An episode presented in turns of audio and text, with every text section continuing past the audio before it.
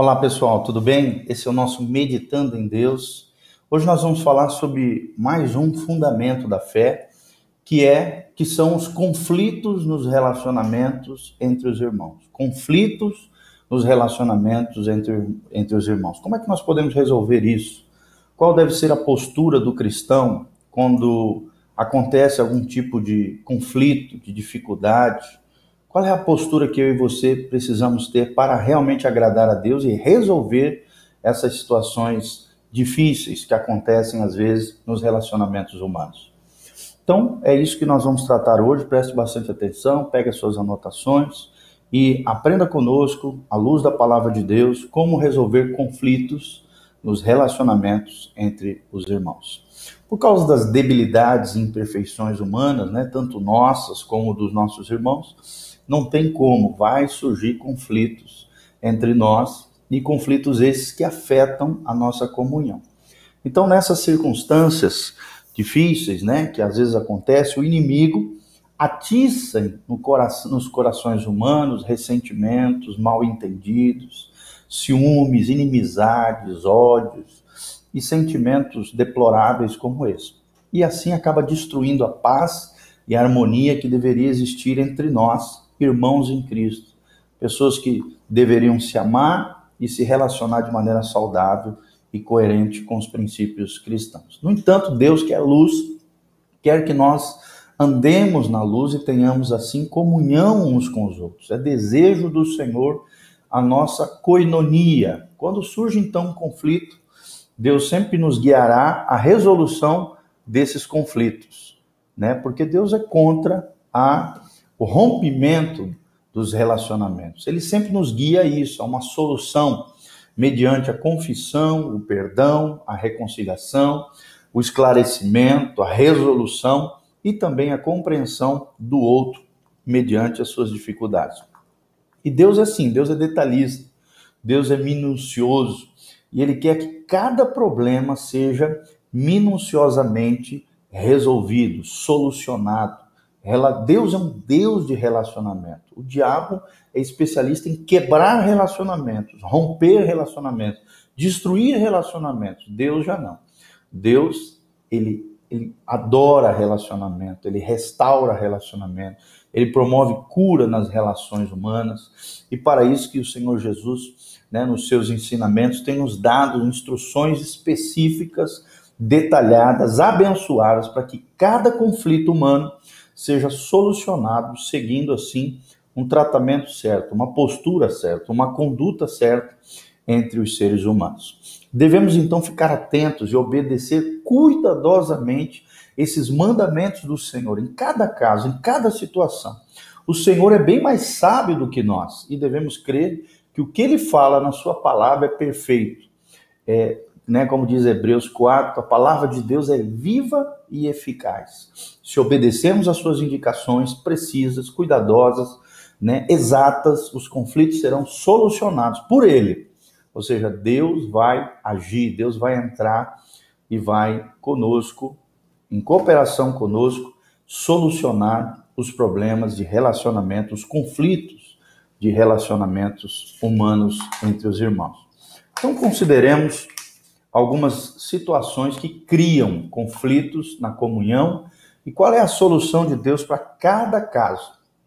Primeiro, primeira situação é se eu pecar, se eu fizer alguma coisa de pecado, de ato iníquo, né, de alguma quebra da lei, algum princípio errado. Segundo, se o meu irmão pecar, ou seja, se o pecado, a ofensa, né, a iniquidade vier do outro. Terceiro, se houver, às vezes, diferença de opiniões, diferentes opiniões, diferentes perspectivas. Quarto, né, motivo de conflito na comunhão são as barreiras interiores que às vezes eu e você nós temos, o outro tem em relação uns aos outros. Barreiras interiores em relação ao irmão. E às vezes essas barreiras não é não é apenas nossas, às vezes é alguém que colocou em nós barreiras interiores, paredões emocionais, afetivos, sentimentais em relação a outra pessoa. E quinto, dificuldades de concordância entre as duas partes, dificuldades de chegar a uma resolução, a um, a um termo comum. Lembrando sempre que koinonia, que é comunhão, é, é ter algo em comum. Ter algo em comum vem da raiz koinos. Ter algo em comum, estar juntos. Então, primeiro conflito. Se eu pecar, como é que a gente resolve conflitos humanos? A primeira situação conflitante é esse é o problema que causamos a comunhão entre os irmãos quando nós, eu e você, qualquer um de nós, pecamos. E aí precisamos tratar isso, né? Precisamos de uma solução do Senhor para tais casos, e a solução do Senhor é a confissão de pecados. O que acontece quando pecamos? O que acontece quando eu e você pecamos? Em primeiro lugar, o pecado é um obstáculo que se levanta em nossa consciência. O pecado é um obstáculo em nossa consciência. O Espírito Santo se entristece em nós. Está lá em Efésios 4,30. A Bíblia diz que nós não devemos entristecer o Espírito Santo de Deus. Acabamos perdendo o gozo, né? perdendo a paz com Deus e com as pessoas. E começa a brotar em nós um conflito interior generalizante. Um conflito interior, porque o Espírito se entristeceu dentro de nós. A nossa consciência está pesada diante de Deus, diante de nós mesmos e diante do outro, perdemos a alegria e a paz, porque o pecado é um obstáculo em nossa consciência. Segundo lugar, o nosso pecado é um estorvo, algo que atrapalha, que embaraça a nossa comunhão com Deus. Como o pecado é uma ofensa contra Deus, Deus é santo, ninguém pode ter comunhão com Ele sem estar devidamente limpo, restaurado, purificado pelo sangue precioso de Jesus. Está lá em Isaías 59, 2, quando Isaías fala que os nossos pecados fazem separação entre nós e o nosso Deus. E 1 Pedro 3,7 também fala que o nosso pecado é um estorvo, é um embaraço, é um empecilho, é algo que bloqueia a nossa comunhão com Deus. Terceiro lugar, nosso pecado é um obstáculo na comunhão com os nossos irmãos. Podemos ter pecado contra algum irmão ou não. Em qualquer caso, o nosso pecado afeta sim a nossa comunhão com os demais. No primeiro caso, afeta diretamente, pois o irmão tem a consciência, tem consciência da ofensa que lhe causamos. No segundo lugar, afeta indiretamente aos nossos relacionamentos humanos, já que ao perceber em nós o pecado, mesmo que ninguém saiba, a comunhão fica prejudicada, pois esta não pode ser autêntica, verdadeira. A consciência não permanece suficientemente tranquila para termos paz com todos os homens. Somente se andarmos na luz, como ele na luz está, temos comunhão uns com os outros, como diz 1 João 1,7, e o sangue de Jesus, seu Filho amado, nos purifica de todo o pecado. O amor só pode brotar de uma boa consciência e de um coração puro, conforme diz 1 Timóteo 1,5. O amor só pode brotar de uma boa consciência e de um coração puro. O que ocorre então quando não confessamos nossos pecados? Primeiro, além de continuar esse estorvo, esse embaraço, essa pedra no sapato, né? Essa situação que nos estorva né? em nossa consciência, em nosso interior, na comunhão com Deus e com nossos irmãos, quando o pecado não é confessado, a situação tende a se agravar, a se ampliar potencialmente dentro de nós e nos nossos relacionamentos. Primeira coisa que acontece, começamos a cultivar uma espécie de fingimento e simulação entre os irmãos. Está lá em 1 João 1, de 6 a 8. Aparentemente até parece estar tudo bem, quando na realidade o nosso coração está mal.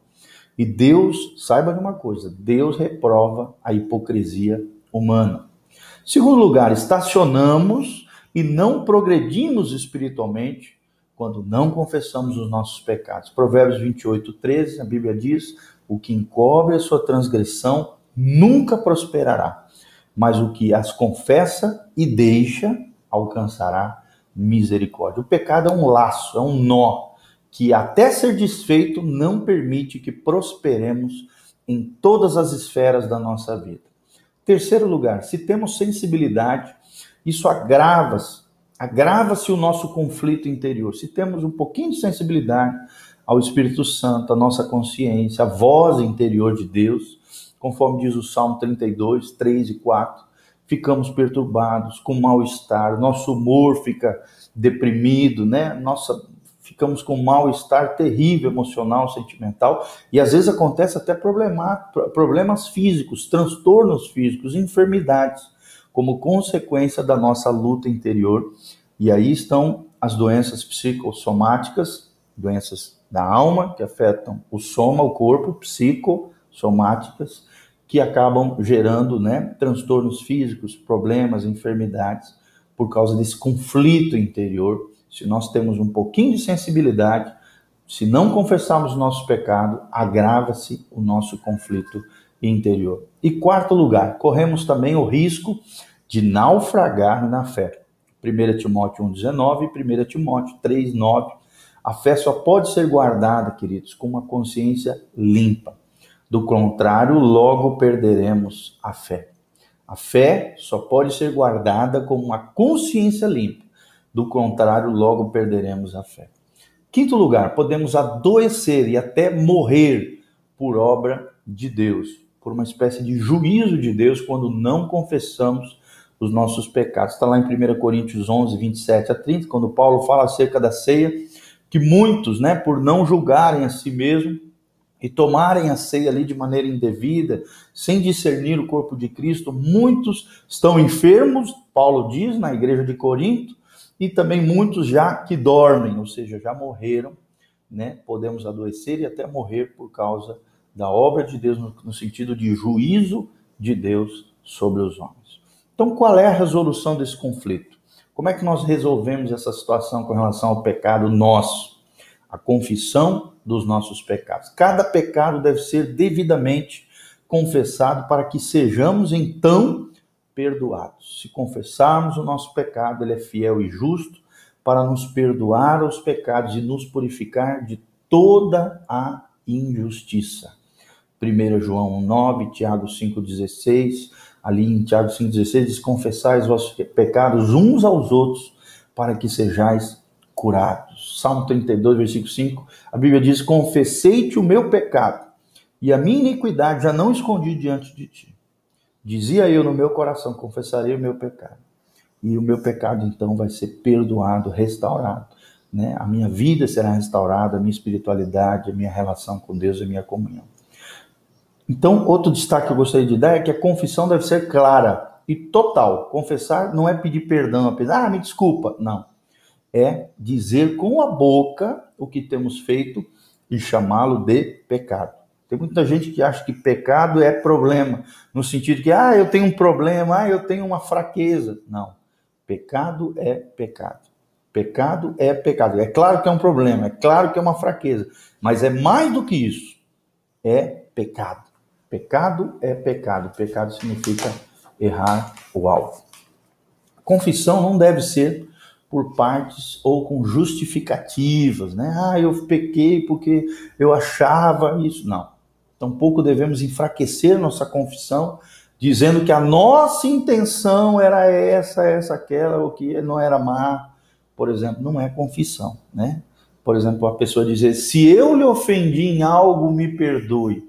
Se eu lhe ofendi em algo, me perdoe. Então, então você não reconheceu que ofendeu. Né? Ah, se eu errei, se eu fala de condição, não. Você precisa dizer não, eu errei, eu te ofendi, me perdoe. Se pecarmos, a nossa confissão deve ser franca, clara e direta, admitindo plena e sinceramente a nossa culpa diante de Deus e diante dos homens. Segundo destaque com relação à confissão, a confissão deve ser feita com humildade, com contrição de espírito, com arrependimento no coração. Tão profundo como o pecado deve ser a nossa humilhação, nosso quebrantamento, a nossa vergonha, a nossa dor, o nosso reconhecimento. Devemos rejeitar com toda a nossa força o nosso pecado. O nosso quebrantamento não deve ser superficial, né? apenas de fachada ou passageiro, mas sim um verdadeiro arrependimento e correção para não incorrermos novamente nesse mesmo pecado. A Bíblia diz o que confessa e deixa. É necessário confessar e é necessário abandonar o pecado, conforme diz Provérbios 28, 13. Aí sim nós prosperaremos em todas as áreas da nossa vida. Nós vemos muitas pessoas, inclusive crentes, cristãos, que não prosperam, que não são abençoados. Por quê? Porque não confessam os seus pecados. Tem um embaraço ali, tem um, né, tem, um, tem alguma coisa que estorva a vida espiritual em determinadas áreas na sua vida, porque não confessa o pecado. A confissão deve ser feita também com restituição quando for necessário e possível, conforme diz Lucas 19, 8 e Levíticos 6, de 2 a 5. Né, devemos devolver aquilo que foi roubado, foi estragado, né, foi destruído, pagar a dívida, reparar o dano causado, devolver a honra tirada pela calúnia, esclarecer a mentira. Né? Precisa ser resolvido isso. Além disso, devemos assumir com responsabilidade a nossa culpa e as consequências do nosso pecado. Assumir com responsabilidade a nossa culpa e, e assumir também as consequências do nosso pecado. Todo pecado tem consequências maiores ou menores, dependendo do grau do pecado, existem maior abrangência ou menor abrangência, mas tem consequência espiritual, psicológica, emocional e às vezes física e às vezes material. Então preste atenção, todo pecado tem consequência. Quarto, a confissão também deve ser feita sem demora ou seja, o mais rápido possível, conforme o Salmo 32, 3, enquanto calei meus pecados, envelheceram os meus ossos. Ou seja, enquanto eu me calo, existe um processo de morte dentro de mim, de murchar, que é o que o Salmo 32, 3 fala, né? O meu humor se tornou sequidão, sequidão de estio. O que, que é isso? É como se fosse uma folha murcha, murchando, perdendo a vida, a força, o vigor.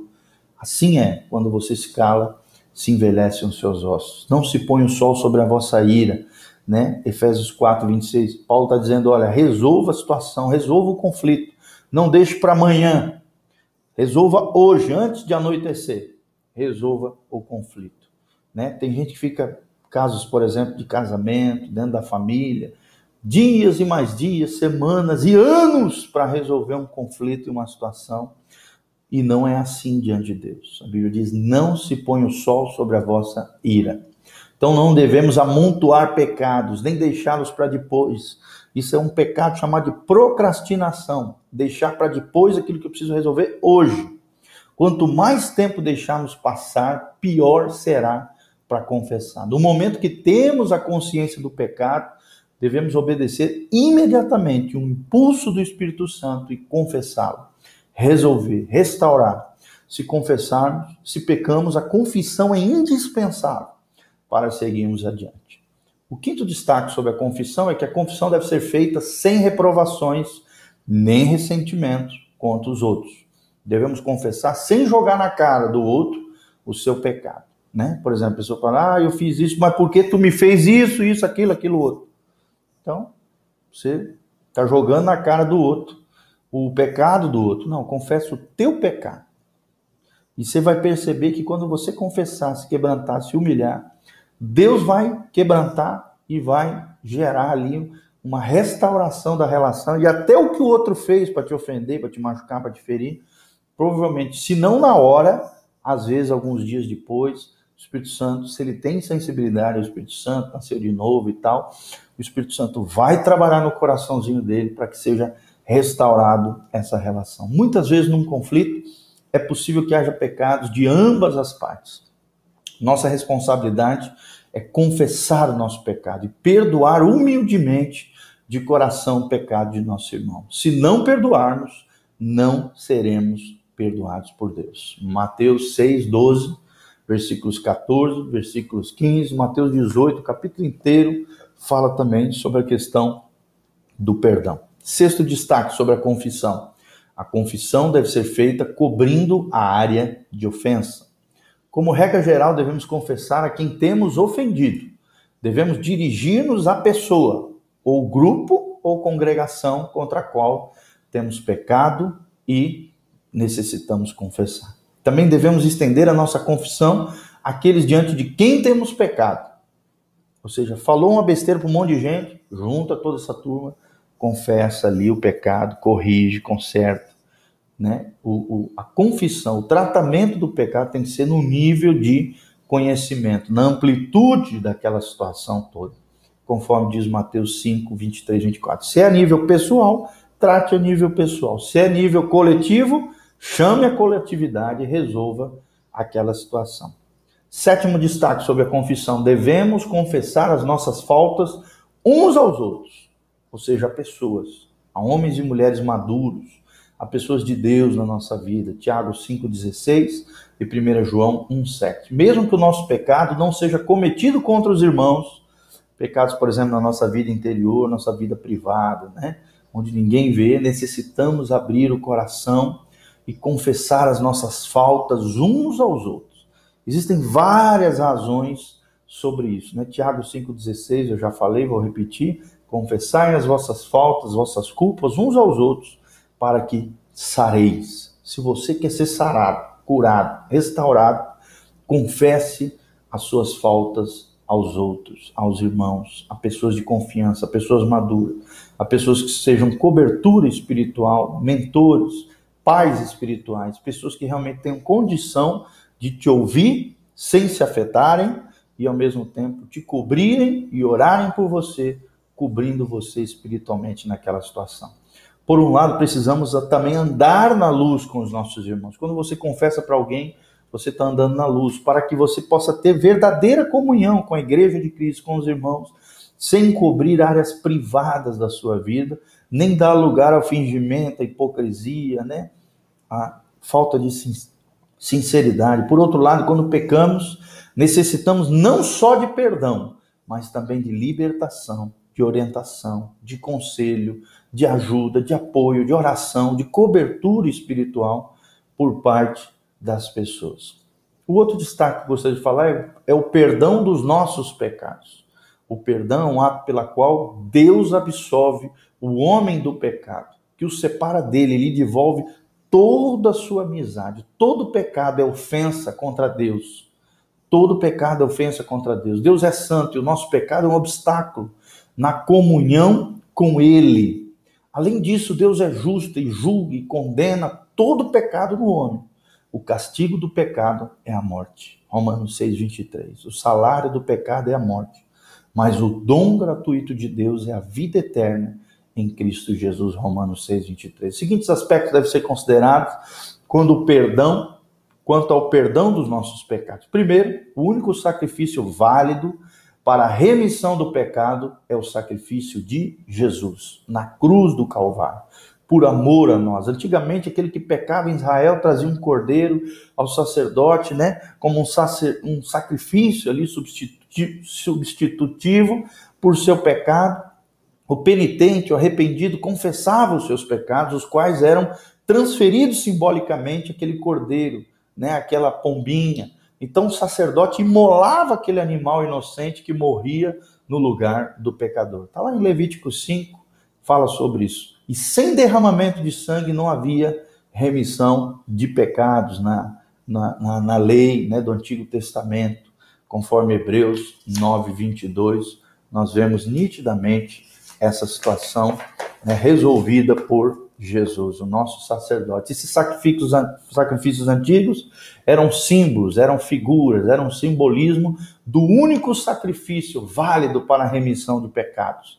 A morte de Cristo, o Cordeiro de Deus, que tira o pecado do mundo, conforme João 1,29 e 1 João 2,2. Cristo se apresentou como nosso Cordeiro inocente, ele levou sobre o seu corpo os nossos pecados e morreu em nosso lugar Isaías 53, 4, versículo 12 também, 1 Pedro 2, 24, e uma série de versículos, Romanos 5, 8, fala sobre esse sacrifício substitutivo, a justificação que nós temos através de Jesus de Nazaré.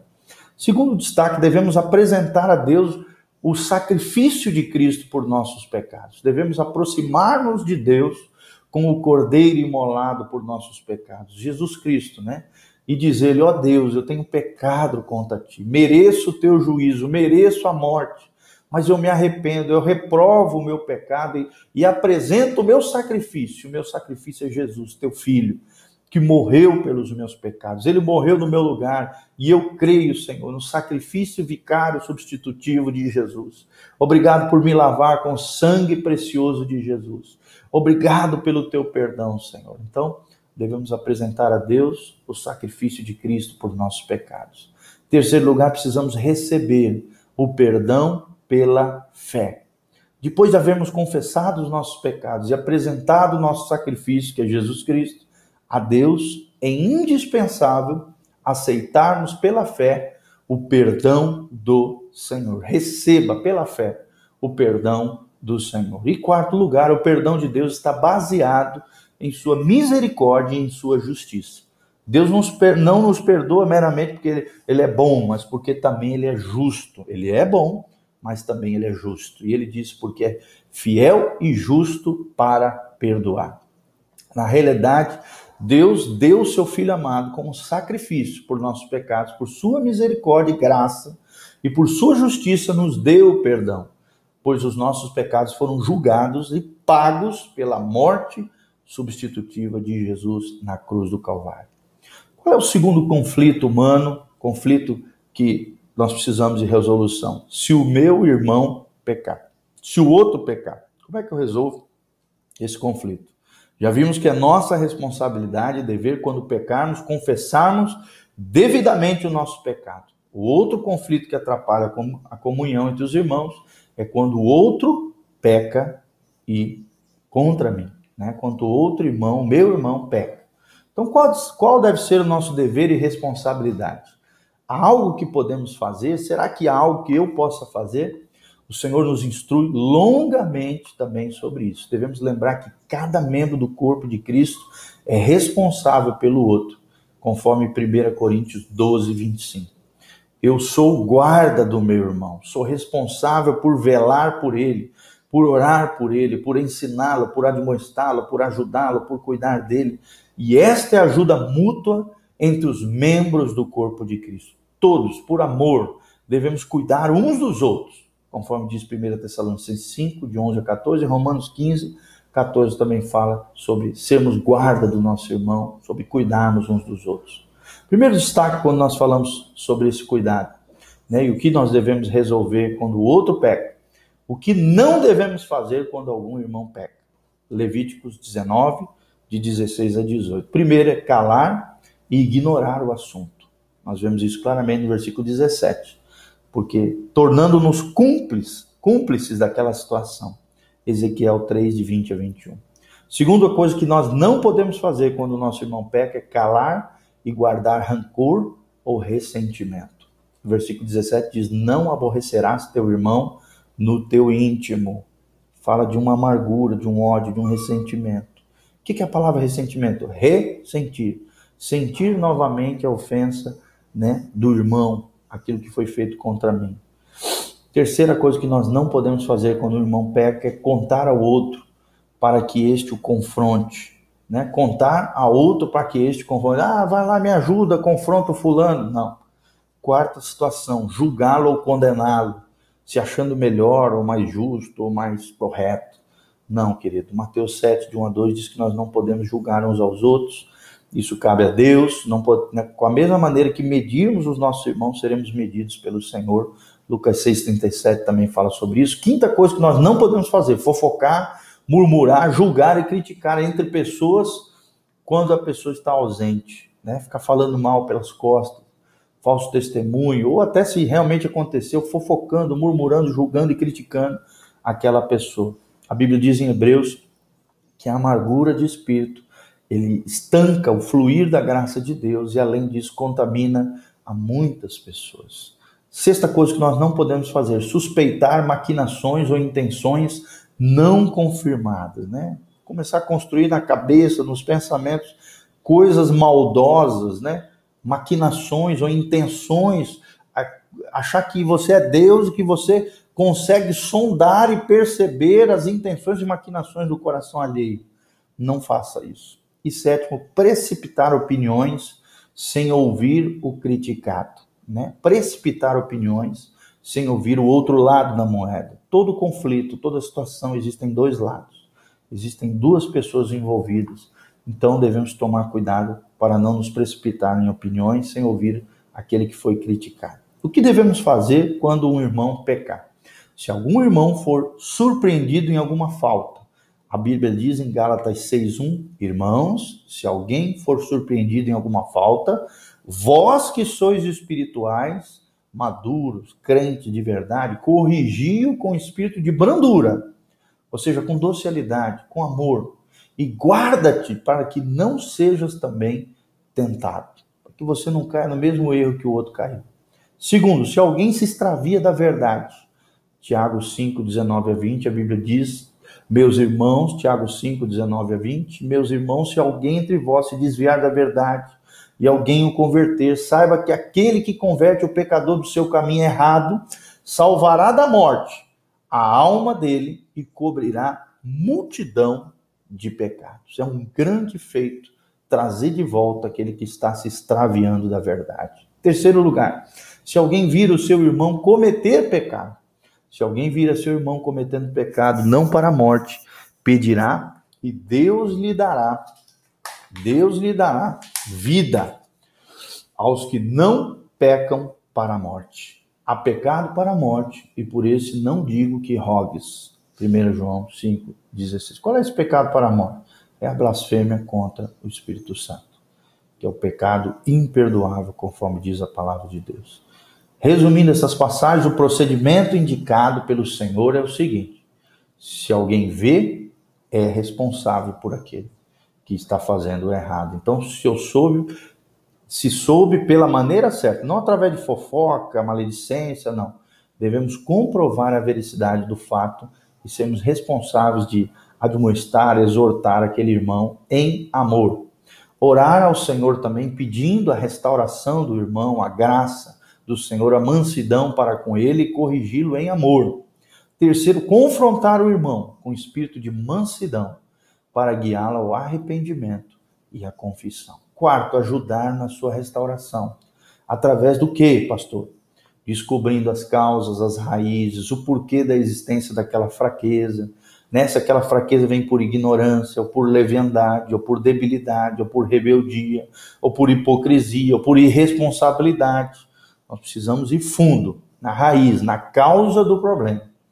Vigiar também sua vida, seu desenvolvimento espiritual, orientar e ensinar uns aos outros, com a fim de estabelecer uma base sólida, um fundamento, para evitar também no futuro outras quedas, e também comunicando graça, perdão, fé, vitória, verdade, restauração, acolhimento, amor genuíno, amor prático. Em todo o nosso procedimento, a intenção deve ser amar e ajudar o nosso irmão, salvá-lo e não perder.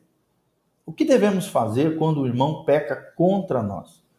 Aqui existem dois fatores que entram em jogo, que são muito importantes. Né? O primeiro é subjetivo, porque o meu eu foi ofendido. O irmão me ofendeu, faltou comigo, estou ofendido, estou irado, estou ressentido, guardo um ressentimento negativo, tenho amargura, fui ferido em meu amor próprio, em meu orgulho. Querido, se eu for cumprir o ensinamento de Jesus, de Mateus 18, como eu já mencionei, com o Espírito do Senhor, nessas condições, o resultado né, será este.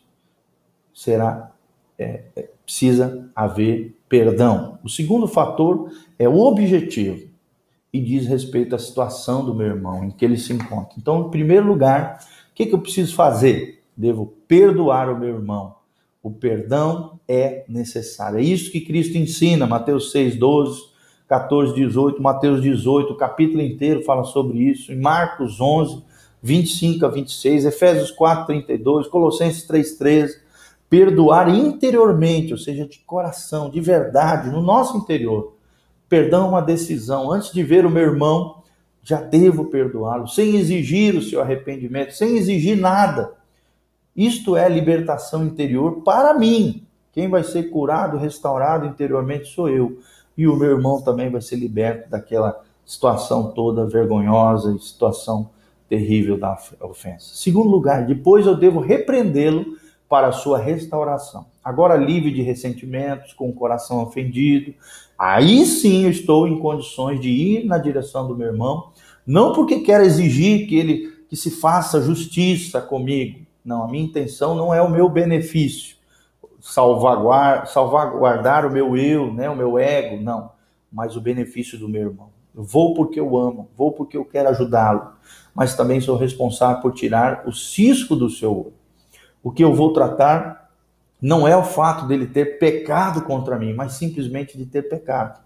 Eu tenho consciência disso e, portanto, devo ajudá-lo a contribuir para o aperfeiçoamento da igreja, de todos os santos, para que cada um seja mais parecido com Jesus. Então, o procedimento é, é esse: salvar, buscar, né, que não se perca, ter ganho um ao outro, conforme diz Mateus 18, de 11 em diante, fala muito sobre isso. Devemos ser revestidos com toda a sabedoria do alto para fazermos essa obra. Precisamos pedir graça de Deus, sabedoria do alto para fazermos isso da maneira correta, com motivação correta, no Senhor, com espírito de, de humildade e quebrantamento diante de Deus. Qual é a margem de tolerância?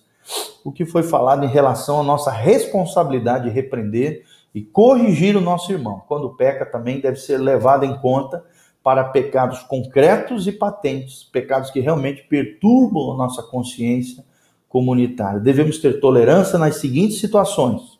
Preste atenção. Quando são coisas triviais e não repetitivas, né, repetidas. Então não podemos andar com uma lente procurando pecado alheio, não. Caso contrário, nos tornaremos maçantes, chatos, enfadonhos, principalmente se não temos relacionamento de responsabilidade com a pessoa. Daí o cara se torna um legalista, um hipócrita, um, né, um, um legalista. E todo legalista, todo legalista, todo aquele que tem facilidade de achar pecado ali, tem um pecadão escondido dentro dele. Segundo lugar, quando é necessário também dar um tempo. Devemos às vezes dar uma oportunidade para que o pecador reaja e confesse por si mesmo. Confesse por si mesmo. Quando há também falta de crescimento, né? às vezes não tem maturidade ainda. Aqui a responsabilidade, então, é do pai espiritual dessa pessoa. A exigência é feita de acordo com a idade espiritual do filho. Né? A gente precisa saber qual é o nível de maturidade da outra pessoa. Em quarto lugar, também, quando são pessoas difíceis de serem suportadas, a gente precisa ter essa flexibilidade, esse cuidado, conforme diz 1 Coríntios 13, 7, Efésios 4, 2 e 3, Colossenses 3, de 13 a 15, e 1 Tessalonicenses 5, 14. Qual é o terceiro conflito entre os humanos, entre os irmãos, entre as pessoas? Diferenças de opiniões. Preste atenção nessa, porque essa é muito comum dentro da igreja, dentro da família, entre as amizades, diferenças de opiniões. Existem certas coisas na vida cristã nas quais se permite certa diversidade de critérios ou de opiniões. São aspectos secundários da vida cristã sobre as quais não há um mandamento claro da parte do Senhor. Né? A Bíblia não fala nada a respeito. Devemos evitar então os conflitos entre irmãos, pensando no que disse o Senhor a esse respeito, por exemplo, Romanos 14, né? E nós vamos ver Romanos 14, de 5 a 22. A Bíblia diz que é correto ter e manter convicções e viver de acordo com elas. Não tem nada de errado com isso.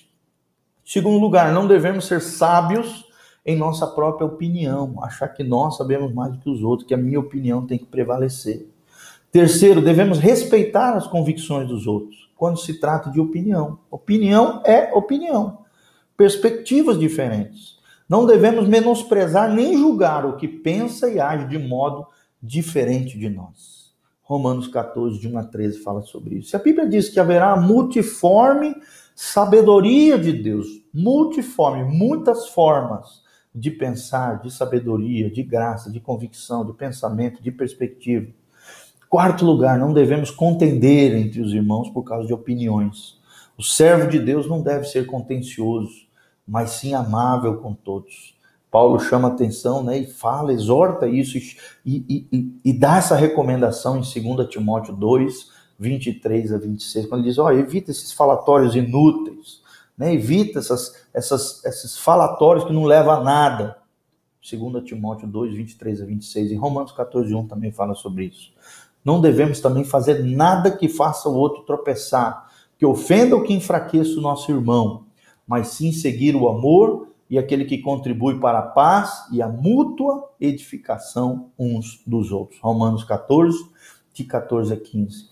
E o sexta verdade, quando fala sobre diferença de opiniões, é quando tivermos de expor pontos de vistas diferentes, devemos saber falar e escutar com amabilidade e respeito. Tá bom? Então, terceiro conflito, para ser resolvido, precisamos ter essas seis posturas, né? E entender que Deus usa diferentes pessoas em diferentes lugares, com diferentes perspectivas, com visões diferentes, com situações diferentes, e mesmo com essas diferenças, as diferenças nos enriquecem, as diferenças nos abençoam, né? ampliam os nossos horizontes, as nossas perspectivas. Qual é o quarto conflito entre os irmãos? São as barreiras interiores que eu e você nós podemos ter contra o nosso irmão. Existem sim alguns fatores que criam barreiras em nosso interior, em nosso coração, em relação a certos irmãos. Criticar interiormente a conduta ou atitude do nosso irmão, né? Por exemplo, dar ouvidos a informações duvidosas que nos chegam e que deturpam a imagem de algum irmão, deixar de lado em nosso coração alguém que não pensa igual a nós, né? Geralmente a gente tem essa tendência. Estes e muitos outros fatores semelhantes são capazes de levar em nosso coração levantar barreiras que podem chegar a ser fortes empecilhos em nossa comunhão com Deus e em nossa comunhão com os nossos irmãos. Então, a atitude indevida e covarde é só nos isolar, calar, nos separar, deixando que Satanás leve vantagem sobre nós. Né? Então, isso é uma atitude indevida, covarde, se isolar, calar, separar, deixando Satanás leve vantagem sobre nós. E é isso que Satanás vai querer fazer comigo e com você, nos isolar do rebanho de Deus, do povo de Deus, da igreja do Senhor, achar defeito nos outros, não olhar para os nossos próprios defeitos. E é isso, é isso que Satanás quer. Porque uma ovelha separada do rebanho, ela fica susceptível, frágil, enfraquecida e vulnerável ao ataque dos lobos, dos demônios, do diabo, do mal. Não devemos ter reservas uns com os outros, mas fazer aquilo que o Senhor nos manda. Como diz a palavra, Efésios 4, 25, fale cada um a verdade com o seu próximo. Devemos ir ao nosso irmão com mansidão, com humildade, abrir a ele o nosso coração. Quantos mal entendidos podem ser esclarecidos e quantos problemas podem ser resolvidos se nós formos na direção do outro. Isso é um grande problema também. A pessoa fica, ah, é ele que errou lá, ele que tem que vir falar comigo. Não. Nós devemos buscar ter a paz uns com os outros. É, no que depender de vós, no que for possível, busquemos ter a paz com todos os nossos irmãos. Então, cabe a nós resolvermos essa situação. Aí, havendo problemas reais que geralmente não são do tamanho que imaginamos, o Senhor começará a operar para que sejam solucionados esses conflitos. As reservas, as suspeitas, o isolamento são terrenos férteis para a obra do diabo nos nossos corações. Então, abramos o nosso coração para o nosso irmão, falemos sempre de maneira franca, verdadeira, sejamos transparentes, falemos com graça, com docilidade, com amor, e aí Deus removerá as dificuldades. O quinto e último conflito: dificuldade de concordância entre as duas partes, quando não se chega a um termo comum. Existem conflitos que, para serem solucionados, requerem duas ou três testemunhos, requerem o auxílio de outras pessoas.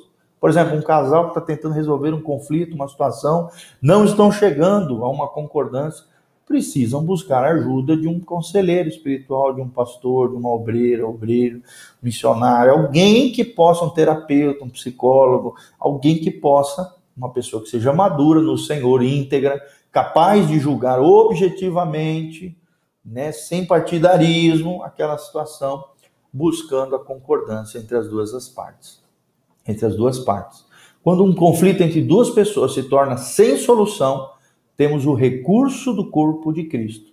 Busquemos esses homens, submetamos o assunto a eles e acatemos com humildade as suas palavras, as suas orientações, os seus conselhos, conforme nós vemos em Deuteronômio 19, 15, né, em 2 Coríntios 13, 1, Mateus 18, 16, 1 Coríntios 14, 29, 1 Timóteo 5, 19, fala sobre isso sobre né, nos submetermos uns aos outros, sobre recebermos conselhos sábios. Aquele que busca conselho será abençoado, será próspero em todos os seus caminhos. Então, essas foram as, as, as situações que nós abordamos. Vamos só repetir cada uma delas. Primeiro é quando eu pecar. Né? Segundo é quando alguém pecar contra mim. Né? O que, que eu devo fazer? Nós já falamos sobre isso. Terceiro, né, é quando houver diferenças de opiniões. Quarto, quando houver barreiras interiores no meu coração contra o irmão. E quinto, quando houver dificuldade de concordância entre as duas partes. Então, espero de alguma maneira ter contribuído para que você entenda, consiga e resolva conflitos interiores entre os irmãos, no contexto da família, nos relacionamentos afetivos, sentimentais, no ambiente de trabalho, né, no ambiente educacional, em todo lugar. A palavra de Paulo em Romanos 12 é: no que depender de vós, tende paz com todos os homens. Ou seja, Paulo está dizendo em outras palavras: faça todo o possível, todo, tudo que você puder fazer para resolver conflitos entre os humanos, para ter paz com Deus e para ter paz com as pessoas. Então lembre-se disso, busque essa graça, essa sabedoria de Deus. Se tiver que consertar com alguém, pedir perdão, confessar, resolver, restaurar, restituir, faça isso. Deus quer que você seja tremendamente abençoado. Deus é contigo, Deus te capacita. Faça a sua parte, que Deus vai fazer a dele. Você vai ver você como você será tremendamente abençoado. Que a graça de Deus venha sobre você, sobre a tua casa, sobre a tua família, sobre tudo aquilo que você colocar as mãos. Que Deus te abençoe, querido. Graça e paz de Jesus.